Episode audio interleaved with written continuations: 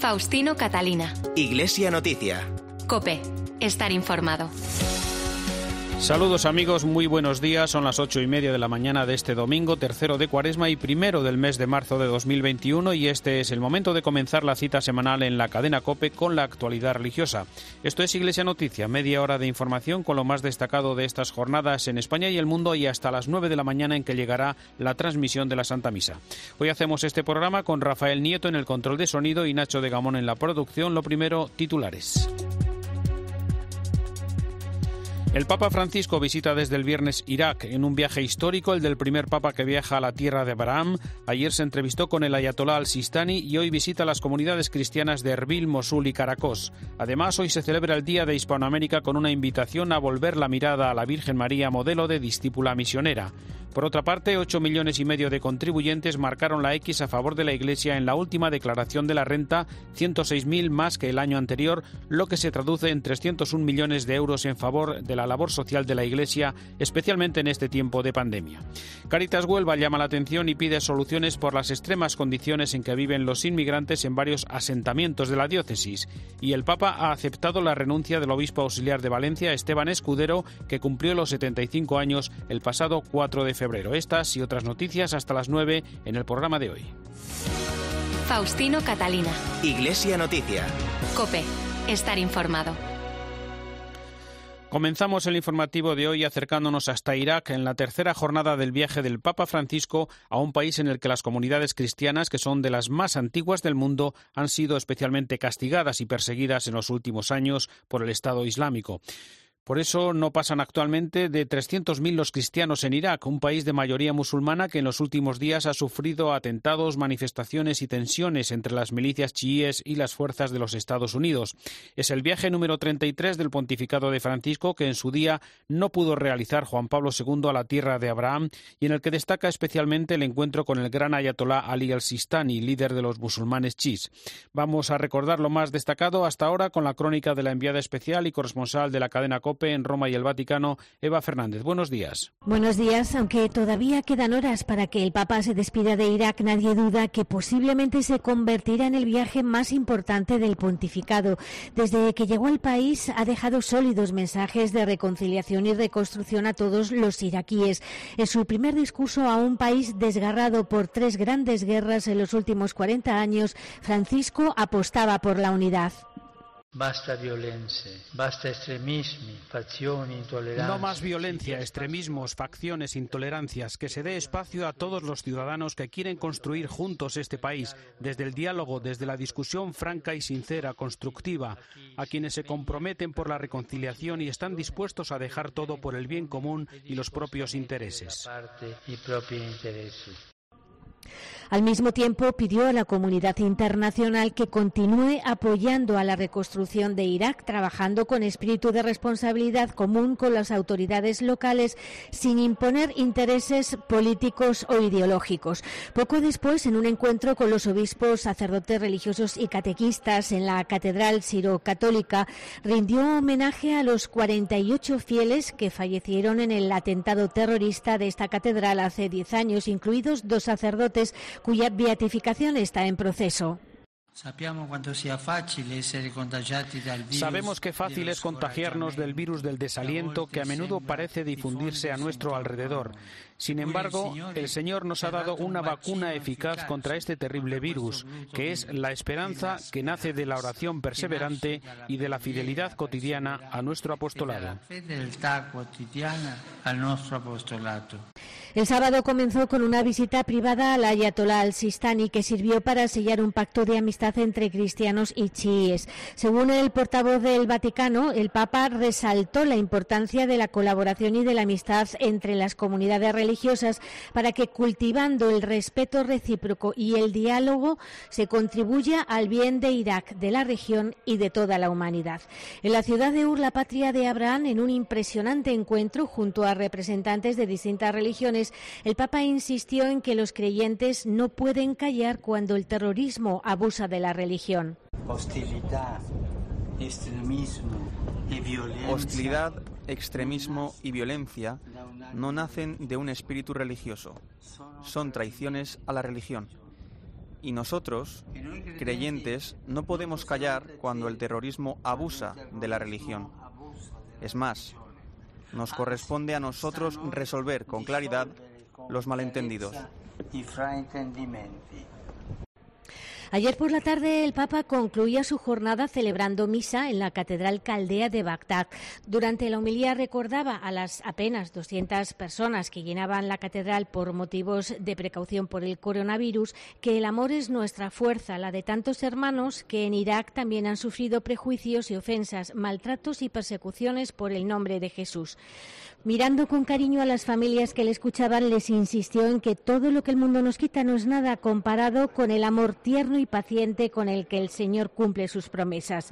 Si te encuentras con las manos vacías y no te sientes recompensado por la vida, les insistía el Papa, encontrarás refugio en las bienaventuranzas. Fue, por cierto, la primera vez que un papa celebraba misa utilizando el rito caldeo. Sobre el significado y la importancia de este viaje en el camino emprendido por el papa de diálogo con el Islam, recibimos también desde Bagdad el comentario del colaborador de Iglesia Noticia, Antonio Pelayo. Buenos días. Buenos días. Este comentario ha sido escrito el penúltimo día de la visita de Francisco a Irak, jornada la de hoy, que por cierto va a ser un extraordinario despliegue de energía de este anciano que visitará cuatro ciudades en doce horas. No arriesgo nada, me parece, si me atrevo a hacer ya un balance de un viaje que algunos, antes de que comenzase, ya habían condenado, si no al fracaso, al menos a bastante mediocres resultados y que va a ser registrado sin triunfalismos como uno de los más conseguidos, sobre todo teniendo en cuenta las muy adversas condiciones en que se ha desarrollado una pandemia todavía muy extendida y unas amenazas de atentados y violencias a cargo de grupos radicales. Habrá que esperar a que el propio Papa, en el viaje de vuelta a Roma, nos transmita a los periodistas que viajamos con él sus impresiones que estoy seguro serán positivas. Desde luego en lo personal, porque como había dicho, consideraba un deber visitar este país y no defraudar una segunda vez a una población que esperaba la presencia del Papa, deber que consideraba aún más urgente después de todas las atrocidades que han sufrido sus habitantes. Su mensaje de fraternidad, de reconciliación, de superación de la corrupción y los sectarismos ha sido proclamado como él sabe hacer. Creo también necesario destacar que estos días se ha dado un paso de gigante en el diálogo interreligioso y más concretamente entre la Iglesia Católica y el mundo musulmán gracias al encuentro entre el Papa y el gran ayatolá al-Sistami. Repito, sin anticipar conclusiones definitivas, no dudo en afirmar que habría sido imposible hacerlo mejor. Desde Bagdad les ha hablado Antonio Pelayo. Gracias, Antonio. Antes de volver mañana a Roma, la jornada de hoy es especialmente intensa y movida con la visita de Francisco a la llanura de Nínive y al Kurdistán iraquí, comparada en las ciudades de Erbil, Mosul y Caracos. Cuéntanos, Eva. El Papa recorre hoy la llanura de Nínive y el Kurdistán iraquí, cerca de 800 kilómetros de los que hasta hora de la mañana ha hecho ya gran parte en helicóptero, lo que le permite ver de cerca la situación de muchas de las ciudades que tuvieron que abandonar los cristianos. En Erbil, sede del gobierno regional kurdo, ha mantenido un breve encuentro en el propio aeropuerto con las autoridades. En esta ciudad hay presencia cristiana nada menos que desde el año 100. Desde allí ha viajado hasta Mosul, una ciudad que durante mucho tiempo fue el bastión del Estado Islámico y el lugar donde se consumaron las peores barbaries de la locura yihadista. En unos instantes el Papa rezará por las víctimas de la guerra. En Mosul, los propios musulmanes están contribuyendo a la reconstrucción de las iglesias destruidas. La mañana concluirá en Karakosh, una ciudad que antes era de mayoría cristiana y fue literalmente destruida. Se está reconstruyendo gracias a la acción de ayuda a la iglesia necesitada. De momento han regresado unos 26.000 cristianos. En la iglesia de la Inmaculada Concepción que en tiempos del Daesh fue utilizada como campo de tiro, se reunirá con ellos y después rezará el Ángelus. El pontífice les dejará un reconfortante mensaje de esperanza para que una vez recobrada la confianza con los vecinos musulmanes puedan construir juntos un futuro mejor. Les lleva además un regalo, un libro de oraciones litúrgicas que se consiguió rescatar del saqueo del ejército islámico y ha sido restaurado en Italia. En esta intensa jornada por la tarde, el Papa regresará de nuevo a Erbil para celebrar la Santa Misa en un estadio, aunque con aforo reducido, y ya mañana concluirá este histórico viaje con la ceremonia de despedida en el aeropuerto de Bagdad. Y queremos recordar también, Eva, la audiencia del miércoles que el Papa dedicó a la oración y a la Santísima Trinidad y también el vídeo mensaje con su intención de oración para este mes de marzo en el que invita a la reconciliación para conocer de verdad el perdón y la misericordia. Sí, en su catequesis de los miércoles el Papa nos propuso contemplar cómo gracias a Jesús la oración nos abre de par en par el inmenso misterio de la Santísima Trinidad. Explicaba que Jesús es quien nos ha abierto el cielo y nos ha proyectado en la relación con Dios. Los animo a acercarse a la santa humanidad de Jesús, pues es el camino por el cual el Espíritu Santo nos enseña a orar a Dios nuestro Padre. Esta es nuestra vocación, participar en la vida misma de la Santísima Trinidad. Recordaba también el Papa que desde Myanmar le siguen llegando tristes noticias de enfrentamientos sangrientos, por lo que pidió a las autoridades implicadas que el diálogo prevalezca sobre la represión y la armonía sobre la discordia. A la comunidad internacional pidió expresamente que se esfuerce por garantizar que las aspiraciones de este pueblo no se vean sofocadas por la violencia. Y como estamos en plena cuaresma, el vídeo del mes está dedicado al sacramento de la reconciliación. Explica el Papa que la confesión es sanar el alma para salir con más salud espiritual, para pasar de la miseria a la misericordia. El centro de la confesión no son los pecados que decimos, sino el amor divino que recibimos y que siempre necesitamos. El centro de la confesión es Jesús que nos espera, nos escucha y nos perdona. Por último, en el vídeo pide rezar para que se viva el sacramento de la reconciliación con profundidad y para que Dios dé a su Iglesia sacerdotes misericordiosos. Faustino Catalina. Iglesia Noticia.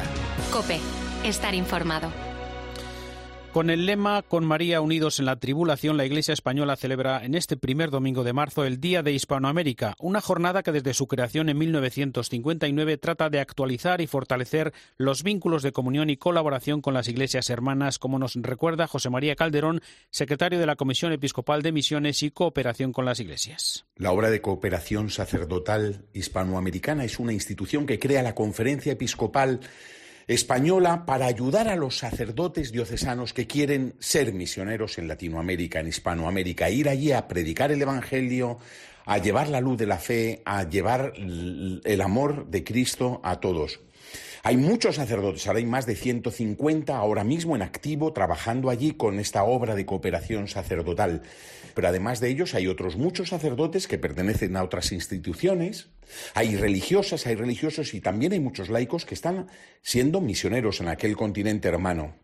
José María Calderón nos recuerda qué podemos hacer para celebrar y apoyar este Día de Hispanoamérica. Es para recordar esa labor preciosa que están haciendo nuestros misioneros en aquel continente para que recemos por ellos, para que les tengamos presentes, para que, para que les agradezcamos a ellos y al Señor por su vocación. Y también para que seamos conscientes de que les podemos ayudar, que les debemos ayudar económicamente. En estos momentos de pandemia, cuando nosotros estamos sufriendo tanto, tanto, tanto por causa de la crisis económica y la crisis sanitaria, en Latinoamérica la situación es mucho peor, es mucho más grave. Y los misioneros están ahí, están al pie del cañón, trabajando, sacando adelante, ellos mismos enfermando e incluso alguno muriendo. Queremos ayudarles. Por eso el lema de este año es, bajo el manto de María estamos unidos en la tribulación. Y los españoles nos unimos a ellos, ayudándoles también con nuestra oración, con nuestro sacrificio y con nuestra limosna que damos a través de la Conferencia Episcopal Española. Les contamos ahora en Iglesia Noticia que en plena pandemia han aumentado los contribuyentes que han marcado la X a favor de la Iglesia en su última declaración de la renta. Más de 8 millones y medio de contribuyentes han elegido destinar a la Iglesia el 0,7% de sus impuestos, 106.000 más que el año anterior, lo que muestra el respaldo a la labor que está realizando en estos tiempos de crisis. Miguel Ángel Jiménez es el responsable de la campaña por tantos de la Conferencia Episcopal. Es que hay 106.000 personas más que han marcado la X a favor de la Iglesia. Es decir, a veces la percepción es de que hay mucha gente en retirada, de que la Iglesia no está de moda y, sin embargo, hay un referéndum anual que es la X de la Iglesia y que nos está demostrando año a año una subida en números absolutos en las personas que ofrecen su apoyo y que reconocen la labor de la Iglesia. El 32% de las declaraciones a favor de la Iglesia suponen una aportación de 301 millones de euros, unos 35 euros por contribuyente, para apoyar su labor espiritual y social en favor de millones de españoles y expresan también la solidaridad con los más necesitados. Estos resultados son de la sociedad española. El que descubran que la Iglesia está haciendo bien es una buena mirada de la sociedad española y, por tanto, hay que estar agradecidos porque seguramente somos de los países del mundo con una mayor sensibilidad hacia, hacia las necesidades de los demás, hacia las carencias de los demás y cuando eso sucede y hay que ver no solo la declaración de la renta, sino tanta gente como se vuelca por ayudar a los demás, cómo tiene metido hasta el fondo que esa labor eh, o, ese estar atentos a lo que los demás necesitan eh, es algo tremendamente humano. La secretaria general de Cáritas Española, Natalia Peiro, ha analizado en Ávila las consecuencias socioeconómicas de la pandemia que ha incrementado la pobreza de las familias, así como la respuesta de esta organización de acción caritativa y social, COPE Ávila y Rueda. Buenos días. Que la situación socioeconómica en España es delicada es algo que no se le escapa a nadie, pero de vez en cuando es necesario poner sobre la mesa no solo los datos concretos de lo que está pasando en nuestros hogares, sino también de la respuesta que desde la Iglesia se está dando desde un primer momento. Y es lo que quiso exponer el pasado lunes en Ávila la Secretaría General de Cáritas. Natalia Peiro detallaba frente a los sacerdotes de la diócesis el impacto que la crisis de la COVID está teniendo en nuestra sociedad y que ha hecho que Caritas tenga que multiplicar casi por tres el dinero que invierte habitualmente en necesidades básicas, llegando, por ejemplo, a superar los 41 millones de euros en ayudas directas. Una de esas acciones, desgraciadamente más visibilizadas, han sido las famosas colas del hambre, frente a las cuales Peiro proponía lo siguiente. Nosotros hemos intentado continuar con, con, pues, con la dignidad o la dignificación de esa entrega intentando proveer a muchas familias de tarjetas prepago para que pudieran ir ellos mismos a, realizar sus compras y tratar de evitar pues, precisamente esas colas del hambre, esas entregas masivas de, emergencia en la medida en que fuese posible. Y es que desde que comenzó la pandemia ha crecido más de un 57% el número de personas atendidas por Caritas en toda España. Una atención que no se limita solamente a las ayudas directas, sino también al acompañamiento, de forma muy especial a familias monoparentales, niños y jóvenes y ancianos que vivían solos. Caritas Huelva ha pedido soluciones integrales que preserven la dignidad de las personas ante la crítica situación que se vive en los asentamientos chabolistas de inmigrantes de varios municipios. Juan Manuel Breva es el responsable del programa de expulsión de Caritas Huelva.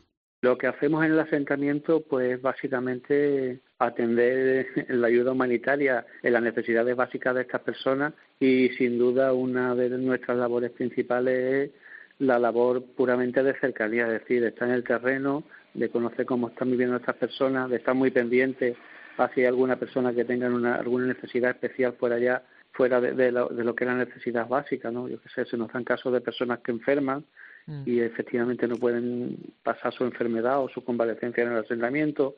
Hay realidades que tenemos que acompañar, no sé, son personas muchas veces recién llegadas que desconocen los recursos de la zona, desconocen aquella, aquellos derechos, digamos, a los que tienen acceso y, y nuestra labor también muy importante es la de estar cerca de ellos e intentar hacerle la vida un poco más, más llevadera y más fácil. La Comunidad de Madrid ha concedido a las hijas de la Caridad de San Vicente de Paul uno de los reconocimientos 8 de marzo en la categoría de labor social por la ayuda constante y desinteresada de esta congregación con la población vulnerable, especialmente en este tiempo de pandemia. Sor Sonia García Puche forma parte del Consejo Provincial de la Provincia de Madrid San Vicente y nos desgrana algunos campos de su trabajo. Nos dedicamos en concreto a la atención de las necesidades básicas y urgentes de personas y familias en situación de especial vulnerabilidad. Tenemos bastantes proyectos aquí en Madrid de atención a necesidades básicas. También se atienden a personas sin hogar en comedores sociales, en centros de baja exigencia, en albergues, en pisos de autonomía, en centros de día. Disponemos también de recursos de acogimiento residencial para menores con medidas de protección, esto en coordinación con, con, la Comunidad Autónoma de Madrid. Apoyamos también a madres gestantes o con menores recién nacidos en su proceso de inicio de crianza.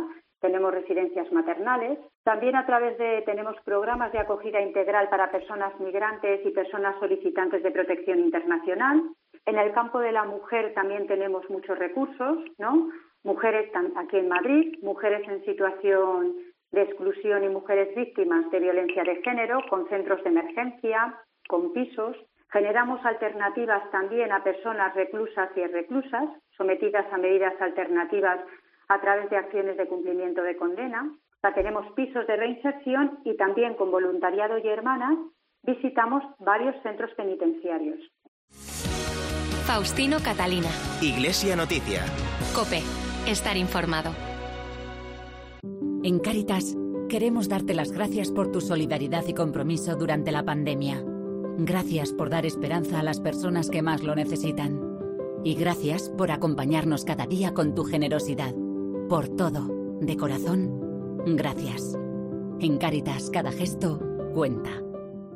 Da like a los comedores y a los roperos sociales. Da like a ayudar a las familias en riesgo de exclusión y a todo lo que tu parroquia hace por los demás. Si te gusta su labor, apóyala con un donativo en donoamiiglesia.es y como siempre, ella se encargará de hacérselo llegar a los que más lo necesitan. Con el Santander, llenemos el barrio de likes. Faustino Catalina. Iglesia Noticia. Cope. Estar informado. El martes se celebró la segunda sesión del foro online sobre el currículo de la asignatura de religión católica organizado por la Comisión Episcopal para la Educación y la Cultura.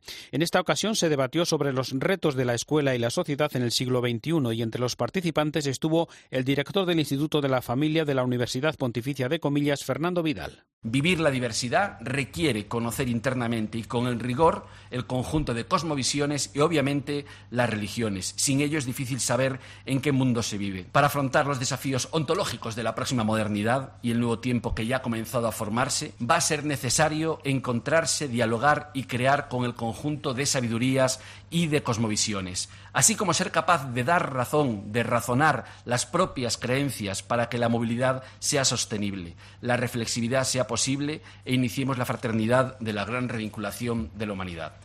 Otro de los participantes fue el secretario general de Escuelas Católicas, Pedro Huerta, que hizo estas reflexiones sobre los centros católicos. Hay que evitar el institucionalismo que solo acepta los propios planteamientos y valores, llevando a la escuela católica a una competitividad diferenciadora obsesionada por la calidad y la excelencia, una escuela que a veces se parece más o demasiado a un modelo empresarial, arrodillada ante requerimientos mercantilistas y neoliberales, que genera en sí misma un miedo a la diversidad y una creciente autosuficiencia.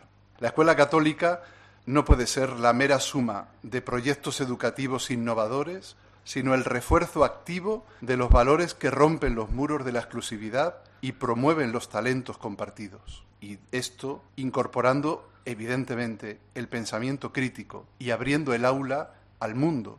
Por eso el Evangelio no es ya una opción, sino un reto. A partir de estos desafíos, estamos llamados a establecer nuevas relaciones de ecología integral y de fraternidad universal.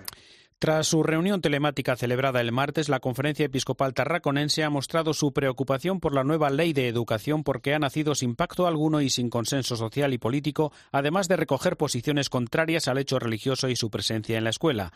Los obispos de las diócesis catalanas piensan que hay que seguir trabajando para mejorar la aplicación de la LOMLOE de forma que garantice el derecho de las familias a la enseñanza religiosa de sus hijos y a la vez asegure una enseñanza de calidad para todos.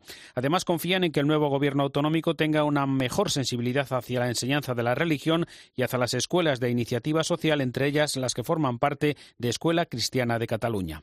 Por otra parte, la Comisión Episcopal para la Liturgia ha publicado una nota con indicaciones para la celebración de la próxima Semana Santa. En ella recuerda las propuestas de la Congregación para el Culto Divino para adaptarlas a la realidad y circunstancias de nuestro país.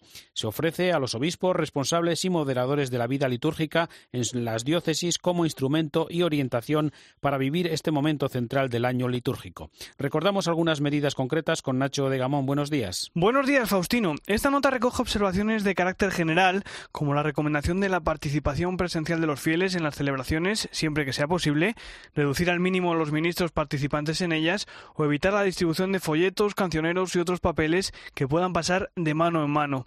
También se recomienda que las personas que no puedan acudir de forma presencial, porque estén confinados o enfermos, sigan las celebraciones a través de los medios de comunicación, priorizando aquellas que sean presididas por los obispos. Además, se pide a los sacerdotes una mayor disponibilidad para que los fieles puedan recibir el sacramento de la penitencia durante esos días.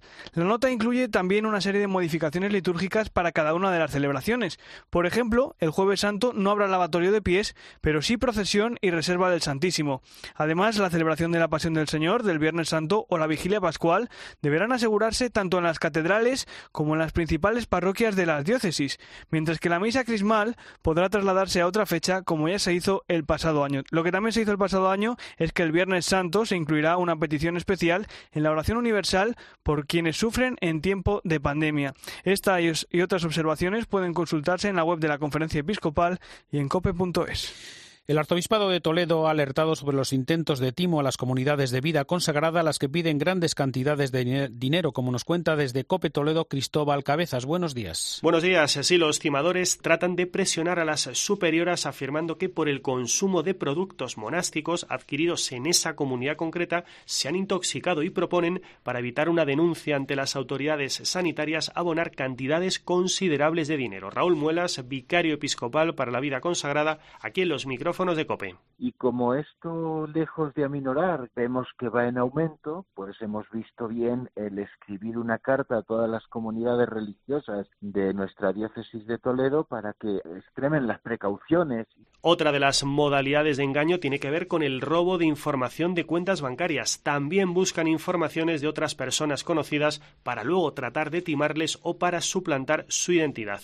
Todas estas conductas, recuerda la Archidiócesis de Toledo, son con constitutivas de delito y deben ser puestas en conocimiento de la policía o de la Guardia Civil. Asimismo, piden a las comunidades religiosas que comuniquen todos los episodios de este tipo que hayan padecido últimamente para que puedan tener constancia de la magnitud del problema. Los seminarios menores de Lugo y Santiago de Compostela, que hasta ahora solamente aceptaban alumnos varones, permitirán desde el próximo curso matricularse también a alumnas de secundaria y de bachillerato para realizar sus estudios, como ha explicado el rector del Seminario de Santiago, Manuel Ferreiro. Después de las gestiones que evidentemente hay que hacer, de consultas, reflexiones con, con el Consejo de Criterio, con las autoridades académicas, con el grupo de profesores, las familias, pues se ha llegado a un feliz término y el señor arzobispo ha decidido que para el próximo curso ya pueda haber alumnos y alumnas de ESO y bachillerato en el seminario. esa es la gran noticia que nos alegra, por supuesto. A aquellas personas que, que lo deseen, que que acepten nuestro ideario, evidentemente, un centro diocesano católico, pues tienen las puertas abiertas. El cardenal Juan José Omeya cumplió el miércoles un año como presidente de la Conferencia Episcopal Española y en un tuit recordó que han sido meses muy difíciles para todos y que la Iglesia continuará al servicio humilde y generoso de la sociedad. Y en su carta pastoral de este domingo invita a tratar con delicadeza y amor a las personas enfermas. El Papa Francisco, en su mensaje de Cuaresma de este año, nos anima a tratar con ternura a los enfermos nos pide que ofrezcamos palabras de confianza a los necesitados para que sientan que Dios los ama con un amor entrañable. Jesús nos enseña que ningún enfermo debería sentir que es una carga para los demás. No podemos arrinconar a las personas que han perdido la salud. Es por ello que Dios nos llama a mirar con cariño a los que sufren, a captar sus necesidades y a ser para ellos, tal como dice el Papa, un oasis de misericordia. Para estar al lado de los enfermos, a veces basta tan solo con pequeños gestos de afecto. Aunque la situación sanitaria que estamos viviendo nos impide acercarnos físicamente a los demás, siempre podemos acompañar a los enfermos con nuestra oración, con una llamada telefónica, con una carta, con una videoconferencia, con una sonrisa o una palabra amable. Llegamos así al final de esta edición del informativo Iglesia Noticia. Ha sido el programa 1714 en este domingo 7 de marzo de 2021. Llega ya la última hora de la actualidad en España y el mundo y después la Santa Misa. Hasta el próximo domingo. Feliz semana. Un saludo de Faustino Catalina.